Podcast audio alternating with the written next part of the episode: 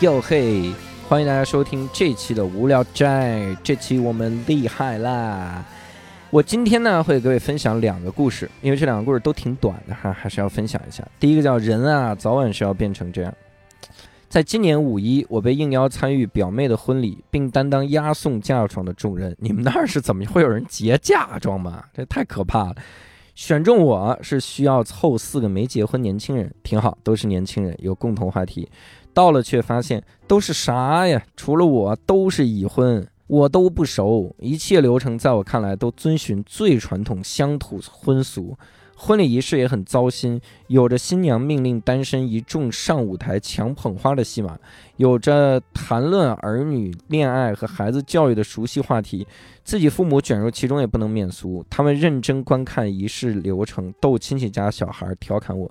回家路上，我打开无聊斋，听到主播说：“人啊，不管躺着还是站着，时间长了都会累。”这句话深得我心呢。这是谁说的这句话？无聊斋，无聊斋在你这儿就留下这么个金句啊！我天哪，就人呐，不管躺着站着，时间长了都会累。无聊斋是一个废话斋，我去。但是他说这句话深得我心呢，所以我就情不自禁说了：“我也是啊。”然后我妈回了我。你也是要结婚吗？哎，那得提前告诉我们，好准备。我晕，整个过程都在提醒我，人啊，早晚是要变成这样。啊，你看哈，那有的时候我们参加婚礼，我相信这个假期也有很多人参加了不少的婚礼。你在参加婚礼的时候，肯定有一些个感慨啊，就觉得有的是真的很浪漫、很感动，你就觉得嗯，真幸福。我也将来想要结婚。有的时候就你你被一些闹婚的习俗吓到了，你说这家伙 千千万别在老家办婚礼啊，可能是会有这样的感觉。我今天还看了一个网上的一个婚礼，他们闹了什么呢？就是有一幕不是这个新娘她爸爸拉着新娘的手走到一个地方，然后新郎去迎接这个新娘嘛，就走下去迎接。我看那个那个视频是这样的，就是那个新郎他得背过身儿，然后新娘和他爸就出现了，然后司仪要说很多的话，然后说新郎你可以转过身去去迎接你美丽的新娘是这样的，然后新郎背过身儿，新娘和他爸站在台下的时候呢，突然就有一个应该是他哥们儿。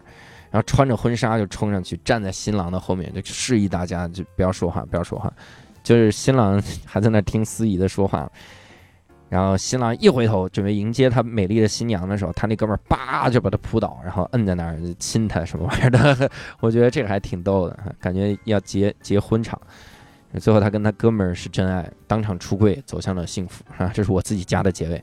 但是这种 我觉得挺有意思的，好像每次我看到结婚的时候，会仔细关注一下整个结婚的流程。我看过一些个呃很牛的这个闹婚的地方，哦，这个闹婚，天哪，就跟打仗似的，真的那鞭炮，那都是一万，感觉是一万响，弄个几千串那种，真的就是那个烟浓烟滚滚，哇塞！当场就进不去人了都，然后里面敲着脸盆儿、打着脸盆儿什么的，各种闹婚。我还见过把那个新郎就捆起来，拿那个吊车把新郎吊起来，然后拿高压水枪滋他，哇塞，滋的特别的狼狈。我哥当年结婚的时候，是因为我哥在乌海结婚，所以我哥结婚的时候，因为乌海有黄河大桥嘛，就把我哥捆在黄河大桥那柱子上。哈 哈我天哪！我说这是。哎呀，幸亏我结婚的时候没没有闹我，这还挺好。感谢感谢文明，感谢伴娘团哈，没有闹我。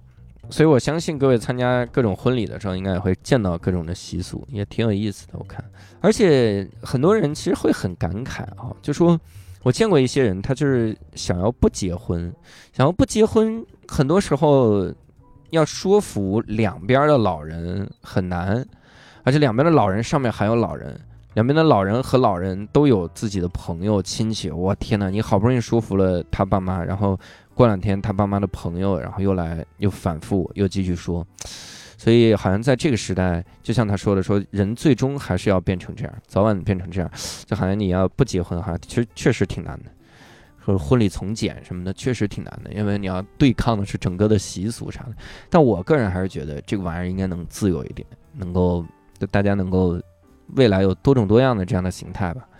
我记得我看那个日剧的时候，有一个日剧，我相信各位也看过吧，叫《逃避可耻但有用》啊。那个日剧里面，新垣结衣和新演员他们其实就是事实婚姻，就在日剧里演的事实婚姻，好像是这种，就相当于是结婚，但没有不领证那种，应该是这样。好像是。我日本好像很早以前就有事实婚姻这种，就是不领证，但是咱们还是就就当结了婚，这样的话好像就是法律方面轻松很多。将来离婚也没有离婚这个手续了，就直接走了就行。各种世俗婚姻，但我又看李淼那书，就是那个李淼罪案故事里面有一个人，他就一直流亡，他他是在老家杀了人，这一个姑娘杀了人，然后他到处流亡逃亡，因为那个时候，嗯，谋杀案还有杀人案还有追诉时效呢，就十五年，他就一直在流亡，在漂泊。所以他流亡和漂泊的时候呢，他也动感情嘛。他动感情，他就告诉人家说我们要组成事实婚姻。他恰恰也是为了逃避法律的一些个追查，我觉得还挺有意思的。这里也推荐一下淼叔那本书啊，《李淼罪案故事》。我们今天应该是第六期了，第六期推荐了一本那么厚的书，等买到了已经要已经开始上班了，是不是可以正好看起来了，对吧？你上班的时候摸鱼，对吧？你这几天度假，你肯定是全身心的在度假，拼命的度假玩起来那种。但摸鱼的时候很开心啊，看看那书。而且我其实也挺挺想跟各位聊一聊，就说你参加过的各种婚礼。嗯，以及婚礼上你的所见所闻，种种那种。我记得我小时候有一次印象很深，我参加我小舅的婚礼，然后他在那个酒店的旁边办事儿的旁边还有一个人也在结婚，然后他们会放二踢脚，给年轻的听众科普一下，二踢脚就是这个炮啊，我点一下，但它其实是双层的，它特别像火箭助推器，就飞到空中再炸一次那种，就嘣一下，叭，嘣。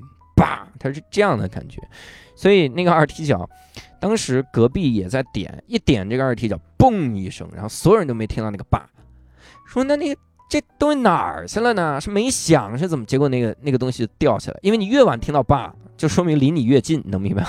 特别可怕。然后后来发现那个东西掉下来了，掉到他们婚车的现场，掉到婚车的前挡风玻璃上，所有人都在那个婚车旁边。看着放炮呢，掉到那个玻璃上，然后叭的一下，然后那个婚车玻璃就碎了，炸出去那个玻璃，划到好多人，把新娘还划了。我印象很深，新娘还满头的血，然后那婚纱那肯定也也也沾了血了。你看传统婚礼你还是应该穿红色婚纱，对不对？你干嘛要穿白色？崇洋媚外。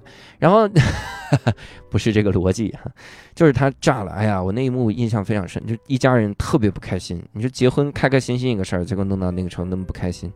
也是想跟各位分享一些这种关于结婚的故事哦，我还记得有一次我三叔结婚，我三叔结婚的时候，然后那是我在那我很小很小的时候，我第一次在酒桌上喝到香槟酒。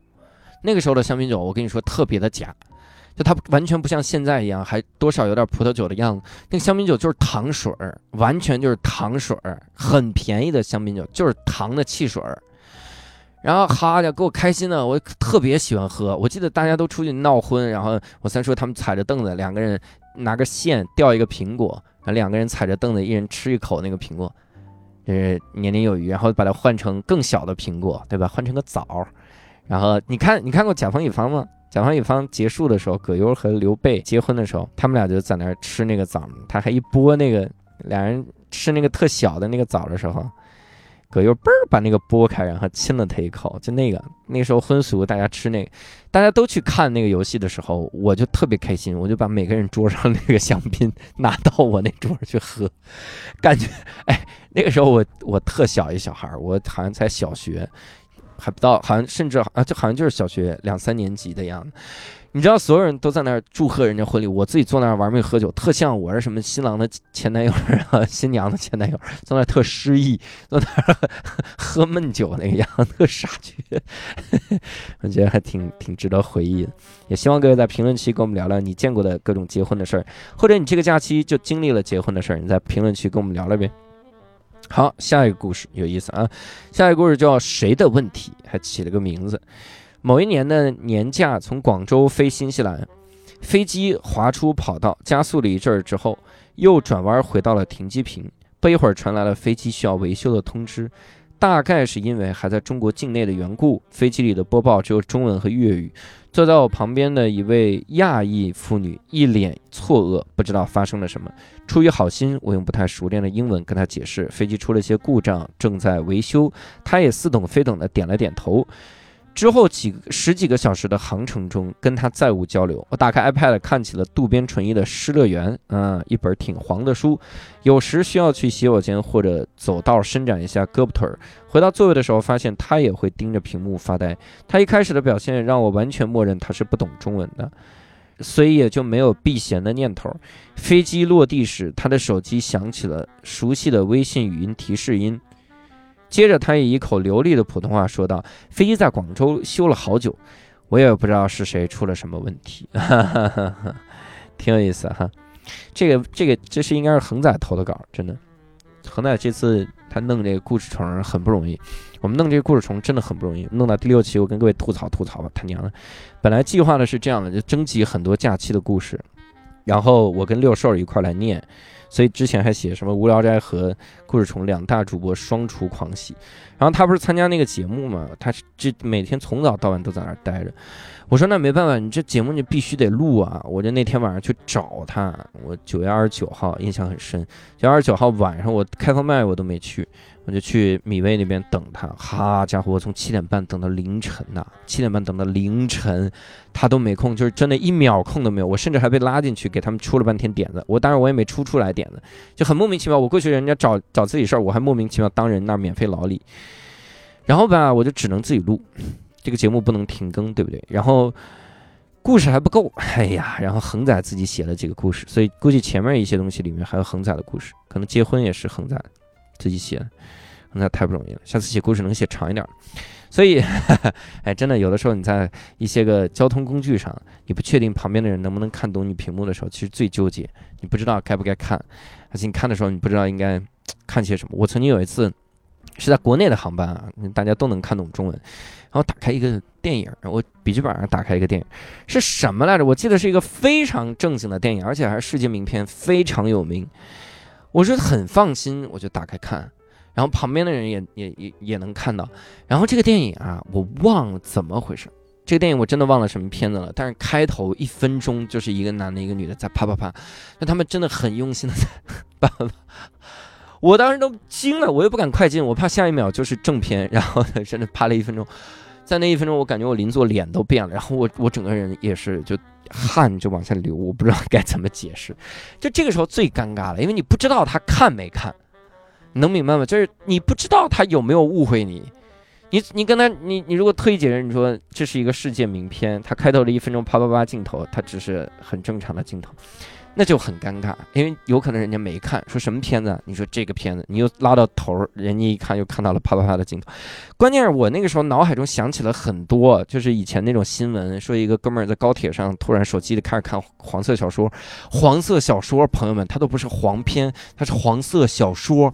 然后被举报，被举报了之后，然后因为这种就叫好像叫传播什么淫秽淫秽杂志或者咋样的，公共场合看这个玩意儿，然后他还好像还被刑事拘留啊，行政拘留，行政拘留三天。我天，我特别紧张。我说那这部片子怎么办？我到万一到警察局，我跟人解释，我说警察同志，你这样，你从第二分钟 开始看，他前一分钟的确有这样艺术加工，但是他后面他的确是，就没法解释。你哎呀，很尴尬。所以在飞机上，在火车上看东西还是要谨慎。你真的，尤其是你看到那几页黄的时候，你上厕所你得把 iPad 你带着，你不能 就留在那儿，你知道吧？就是不能不能那样，别人万一一看就很尴尬。好，那还是希望各位能够在这个评论区给我们留留言啊！你跟我们聊一聊，你说一说你在旅途中碰到的各种事儿。你看我们恒仔多不容易，自己还挤出个故事出来，对吧？那不就是因为你们不积极、不主动投稿，多投投稿吧！我都这么不容易，我在这巴巴的录。哎呀，世态炎凉啊，是吧？这么好个无聊斋的节目，到最后就一个人一个主播在这巴巴的录，悲催呀！希望各位写几首诗夸我吧，在这次的评论区夸夸我吧。然后也看到夸赞啊，这样我会努力的继续录下去，把更好的东西带给大家。行，那我们这期就到此结束了。如果各位想加入线上听友群，想一块来聊一聊假期的生活，而且明天晚上理论上假期就已经结束了，你已经开始焦虑了，对吧？领导应该这两天开始布置布置任务了，所以这么焦虑，不如在评论区好好骂一骂哈，缓解一下焦虑，跟我们聊一聊天。呃，期待看到各位的留言。如果想进入线上听友群，可以加入我们一个微信号，这个微信号拼音无聊斋二零二一，搜这个就行。我们下期再会，拜拜，拜拜。